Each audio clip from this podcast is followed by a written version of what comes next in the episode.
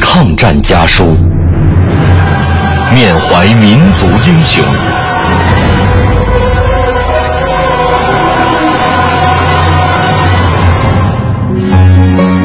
纪念中国人民抗日战争暨世界反法西斯战争胜利七十周年文艺之声特别节目《难忘的抗战声音》家书篇。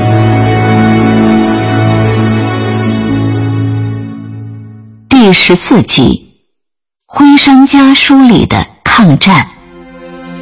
我的祖父吴之乡，一八九三年出生于安徽茂林镇的一个平民家庭，家中祖产只有一亩三分薄田。祖父十四五岁就早早地承担起了家庭的全部责任，靠着自己的努力，到抗战前，祖父已经做到商号经理的位置。那是距茂林两百里外，安徽铜陵大通和悦州的一家大商号，名叫和记云生茶庄。祖父的职位仅次于东家。祖父常年在铜陵经商，和家里的联系主要有两个渠道：一是书信，一是经常在茂林和铜陵之间进行货物运输的毛驴驼队。在我家保留下来的几百封书信中，有些是通过邮局投递的，有些则是运送货物的熟人传递的。抗战爆发后，家里的生活发生了变化。随着日军的进攻，大通和悦州的店铺已经很难维持。东家吴云成经常自己待在茂林老家，店里的事情全权由祖父打理。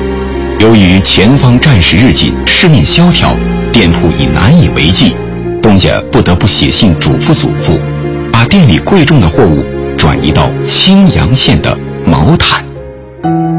只向族长台谏，前上一线，亮要因见矣。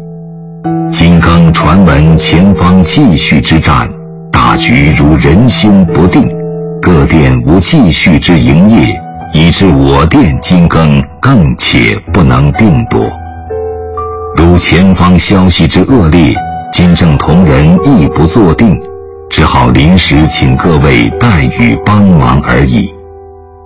勿忘将葵扇纸张、留边全红细茶叶，并各重要物件，可主林之亮及童玉琪二人去毛毯，请大舅父或大表弟。待与主挑夫至通运各件至毛毯，原借寄存之处暂且堆存，如何？或请老叔的着办，可也。一个曾经相当辉煌的店铺，由于日军的入侵，现在要关门熄店，东家和伙计们的心情是何等的无奈。国破山河在。城春草木深，在日寇魔爪统治下的中华大地，抗日军民在战场上奋勇拼杀，普通百姓亦承受着巨大的痛苦。